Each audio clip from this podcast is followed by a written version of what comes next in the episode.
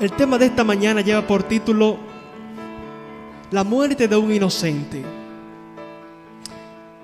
Yo sé que muchos de aquí han estado mirando las noticias en este tiempo y han visto la muerte de dos jóvenes que venían luego de, ministrar la palabra del Señor. Una muerte bastante triste y dolorosa. Una muerte que en este tiempo ha traído consternación y tristeza a, a nuestro país y a el mundo que ha mirado allí este acontecimiento. Pero la muerte de la que te voy a hablar hoy solamente trajo una tristeza momentánea. Porque la palabra de Dios declara que al tercer día ese que estaba muerto resucitó y volvió a la vida, dándote a ti esperanza y salvación para vida eterna. Y cuando Juan vio a este hombre que se acercaba a él, yo puedo imaginarme a Juan que estaba allí bautizando a unas personas. Y mientras Juan estaba bautizando, había muchos que se, habían acercado allí desde tempranas horas para ser bautizados por Juan, porque Juan era el hombre del momento. Juan era el hombre que estaba bautizando en aquel momento y todos querían allí ser bautizados por Juan. De hecho, las personas se le acercaban y le decían, Juan, tú eres el Cristo. Y Juan decía, no, yo no soy el Cristo, sino que el Cristo viene detrás de mí. Yo simplemente soy aquel que está abriendo el camino, abriendo las pisadas para que ese hombre pueda venir y traer esperanza de vida eterna. Yo solamente bautizo con agua, pero el que viene después de mí, él os bautizará con el Espíritu Santo y con fuego. Así que Juan estaba bautizando y las personas decían, yo vine a las 5 de la mañana, yo quiero ser bautizado. Y mientras Juan bautizaba, casi se le ahoga el que está bautizando, porque sus ojos miraron fijamente a aquel que estaba entrando por la puerta, aquel que estaba entrando por el río, aquel que se abría paso entre la, entre la multitud. Y Juan decía, este es el Cordero de Dios que quita el pecado del mundo. Posiblemente la gente no entendía lo que, lo que Juan allí estaba expresando. Pero cuando nos vamos al Antiguo Testamento, cuando nos vamos al Antiguo Testamento entendemos un poquito más a qué se refiere Juan con esto. El ser humano lamentablemente cayó de la gracia de Dios mientras pecó, mientras comió del fruto prohibido. Y Dios en ese momento hizo una provisión. ¿Qué hizo Dios? Una provisión para que el ser humano no pasara la eternidad perdido sin Dios y sin esperanza, sino que pudiera tener resurrección de la muerte espiritual a la cual habían entrado. Dice la escritura en Génesis que cuando el ser humano pecó, Dios le había preparado allí un animalito, un corderito, sin mancha, sin ningún defecto, donde Adán mientras degollaba a este animalito, lamentablemente entendió lo que él había hecho. Lamentablemente entendió la crisis en la que se encontraba la humanidad. Y ahora toda la humanidad veía, cada vez que alguien pecaba, tenían que sacrificar a un corderito. Y este corderito estaba indicando a alguien, a alguien poderoso que iba a restituir la relación que se había perdido en el Edén, la relación de padre y de hijo. Lo que se destruyó en el Edén realmente fue una, una desunión, fue una relación rota que hubo entre tu padre y mi padre. Dice la Biblia que mientras esa relación se había perdido, el cielo había hecho planes desde la fundación del mundo para que tú hoy pudieras estar aquí mirándome. Para que tú hoy pudieras estar aquí mirándome a los ojos con una esperanza que te va a llevar a ti más allá de la muerte. Porque mientras ellos habían pecado, el ser humano, Adán y Eva habían pecado, Dios le dijo, no van a morir. Porque a través de este cordero, tú puedes allí restituir lo que has perdido. Más adelante, Dios quería hacer un pacto con alguien y le dijo, tus familiares serán como las estrella del cielo y como la arena del mar. Así que yo necesito hoy hacer un pacto contigo. le dijo, agárrame a tu hijo, al que amas, a ese que tú amas, y llévalo al monte Moriac y quítale la vida. Posiblemente usted lo vea como, como algo normal, que Dios habló con alguien ese personaje obedeció, pero no fue algo normal. Fue una experiencia triste, fue una experiencia traumática. Porque aquel por quien yo estoy luchando para que nazca, yo me pasé toda mi niñez, toda mi juventud esperando casarme. Y ahora que me caso, digo, no puedo tener hijos, ¿qué hago? Y Dios me apareció y me dijo que me iba a dar hijos. Y ahora el mismo Dios que me lo da, ahora ese mismo Dios me lo quiere quitar. Y entonces, simplemente, sin mediar palabras, lloroso de camino a aquel lugar, fue a cumplir la misión que Dios le había encomendado. Y mientras iban por el camino, el hijo le dijo, papi, aquí yo veo todos los utensilios para hacer el sacrificio. ¿Y dónde está el cordero? Porque sin cordero creo que no, no se hace un sacrificio, padre. Y el papá le dijo, hijo mío, tranquilo que Dios proveerá.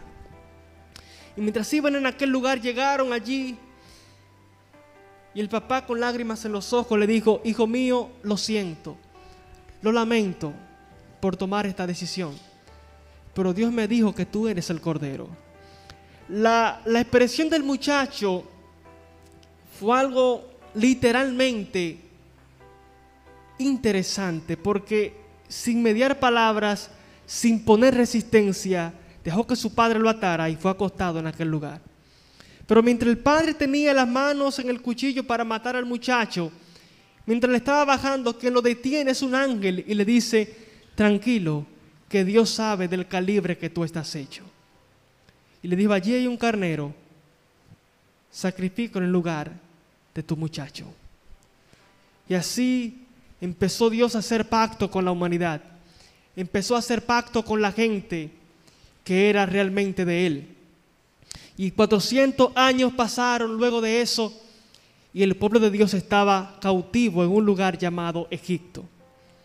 Y Dios envió a alguien poderoso llamado Moisés para que, para que libertara a este, a este pueblo que estaba allí cautivo. Y lo interesante de todo esto es que mientras caen las plagas, y plagas caen y Faraón no quiere dejar ir libre al pueblo de Dios, la palabra del Señor declara que allí en ese momento Dios le dice a Moisés, maten un cordero sin defecto por familia y pónganlo en el dintel de las puertas de sus casas, la sangre, para que cuando pase el ángel de la muerte no los toque a ustedes ellos hicieron esto. Pero posiblemente lo, estaban haciendo por algo normal que Dios les estaba diciendo. Ellos no entendían lo que estaba pasando en el, en el cosmos, en el universo. Y lo que ocurría era que eso que ellos estaban haciendo era símbolo de aquel que iba a darle liberación. Y cuando pusieron la sangre en el dintel de las puertas de sus casas, el ángel de la muerte pasó, mató a muchos niños egipcios. Y lamentablemente allí, en aquella muerte, Dios dio victoria a su pueblo. Y Dios le dio la victoria a su pueblo porque ellos habían confiado en la sangre de ese cordero. Hoy tú necesitas confiar en la sangre de ese cordero. Porque ese cordero, alabado sea el nombre de Cristo Jesús, está aquí en este lugar.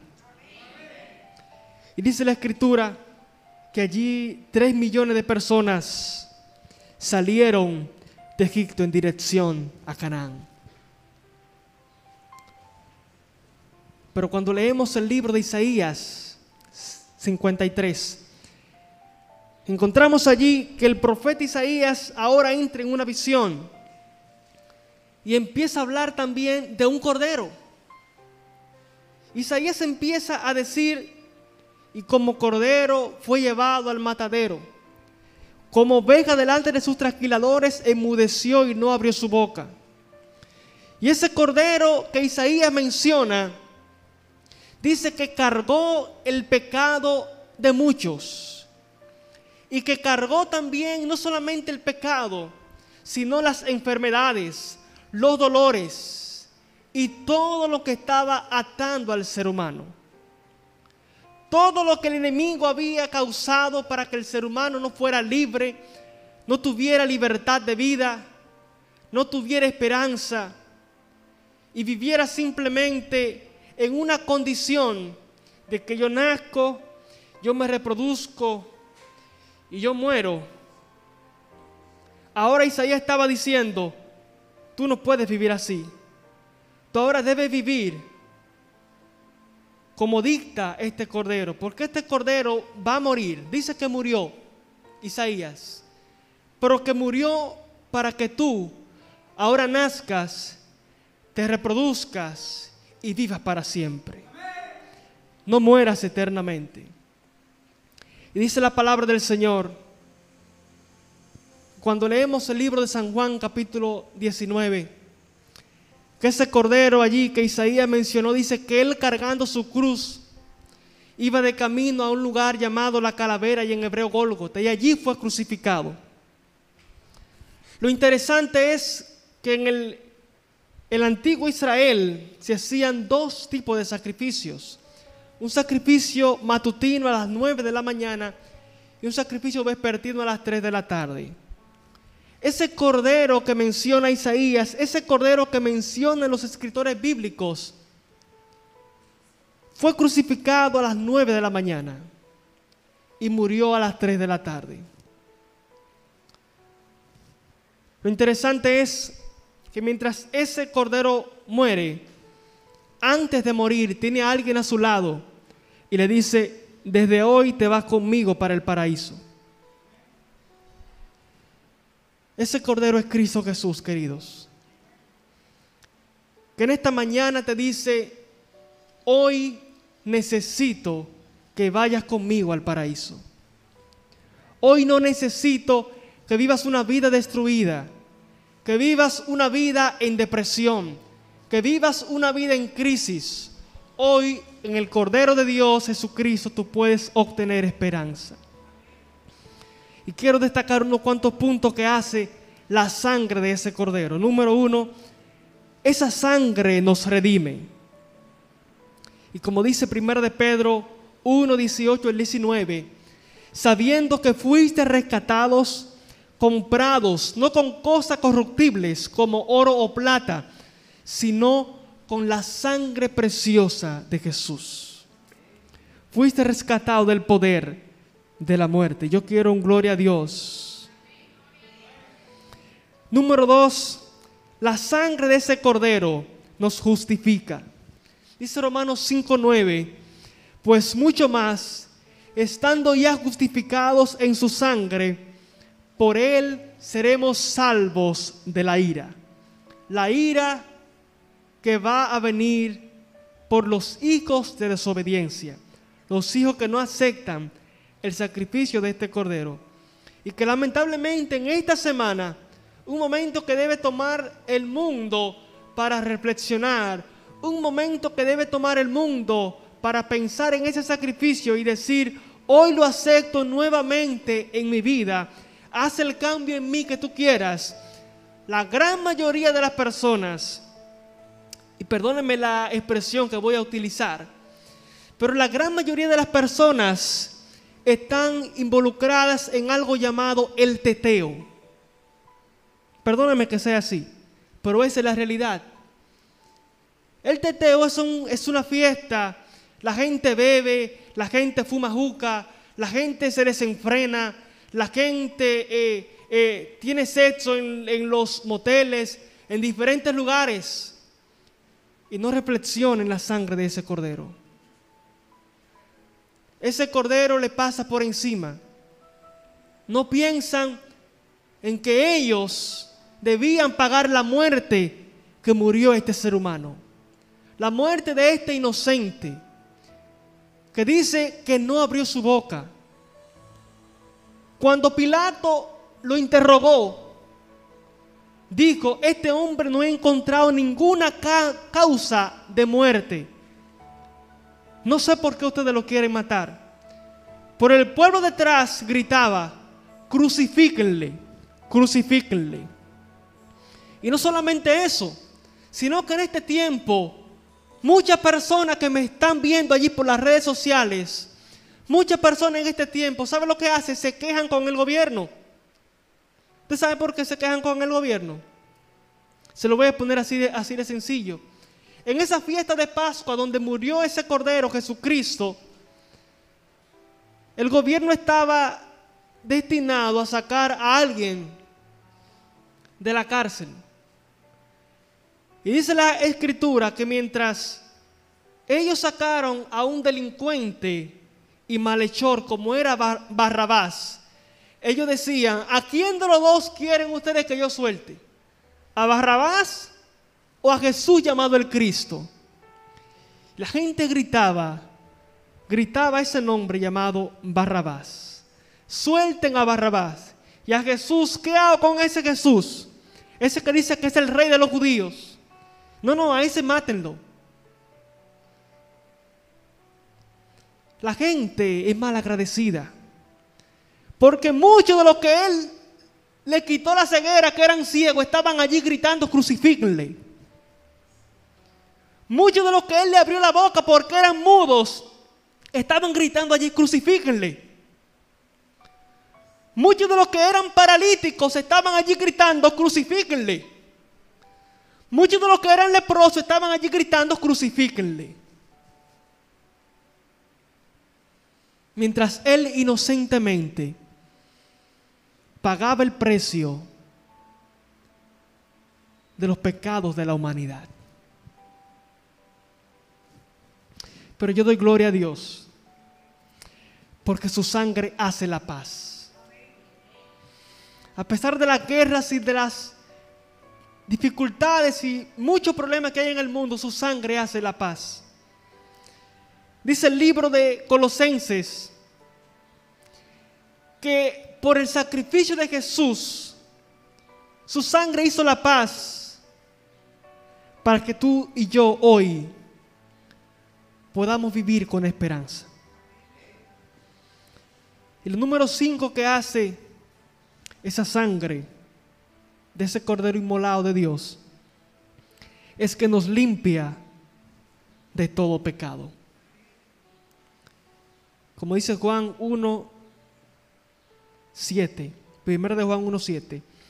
Pero si andamos en luz, como Él está en luz, tenemos comunión unos con otros y la sangre de Jesucristo, su Hijo, nos limpia de todo pecado. Por eso tú que estás atado a las drogas, hoy necesitas ser libre por Jesús. Tú que estás atado a la prostitución, hoy Dios te dice que puedes ser libre a través de su sangre. Tú que eres un sicario que has matado muchas personas y ahora estás pagando cárcel, Dios te dice que Él te puede perdonar y que Él te puede librar del castigo eterno. Es posible que tengas que pagar tus pecados en este, en este mundo por el crimen que hiciste. Pero el cielo te ha hecho libre en esta hora si crees en el Hijo de Dios. Porque todo aquel que cree en el Hijo de Dios tiene vida eterna. Yo sé que este mensaje para nuestra iglesia, nuestro tiempo, la iglesia adventista, voy a, voy a atreverme a, a decir esto y creo que cuando predico siempre soy así un poco atrevido. Este mensaje le parece a la iglesia adventista un mensaje cliché, que Jesús te perdona, que Jesús te restaura, que la sangre de Jesús te redime.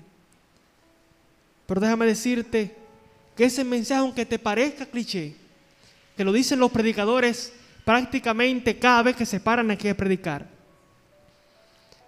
esas son las buenas nuevas que anunciaban los que hicieron el gran avivamiento en Jerusalén. Decían, ese que ustedes mataron, ese resucitó y está hoy sentado a la diestra del Padre y que por su sacrificio hoy tú puedes también sentarte en los lugares celestiales con Él. Porque cuando tú y yo aceptamos a Jesús, dice la Escritura que Él nos sienta en lugares celestiales con Cristo Jesús. Tú ya no estás sentado en ese asiento. Tu cuerpo físico está allí, pero tu cuerpo espiritual está sentado con Cristo Jesús. Tienes la autoridad del Santo de Israel para hacer todo lo que Él dijo que tú y yo haríamos. Por eso en esta mañana quiero decirte que, que ese personaje, Jesucristo, ese hombre inocente que murió, hoy está vivo para darle vida a todo aquel que está muerto.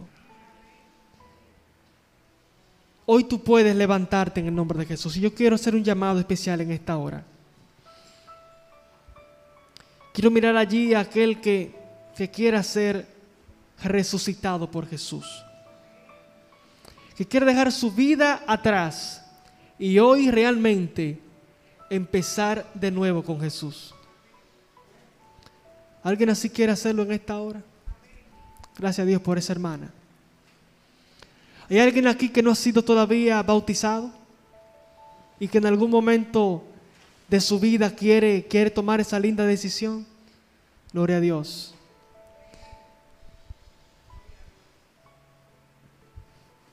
Voy a estar orando en esta hora por aquellos que quieran venir aquí al frente, a, a los lados,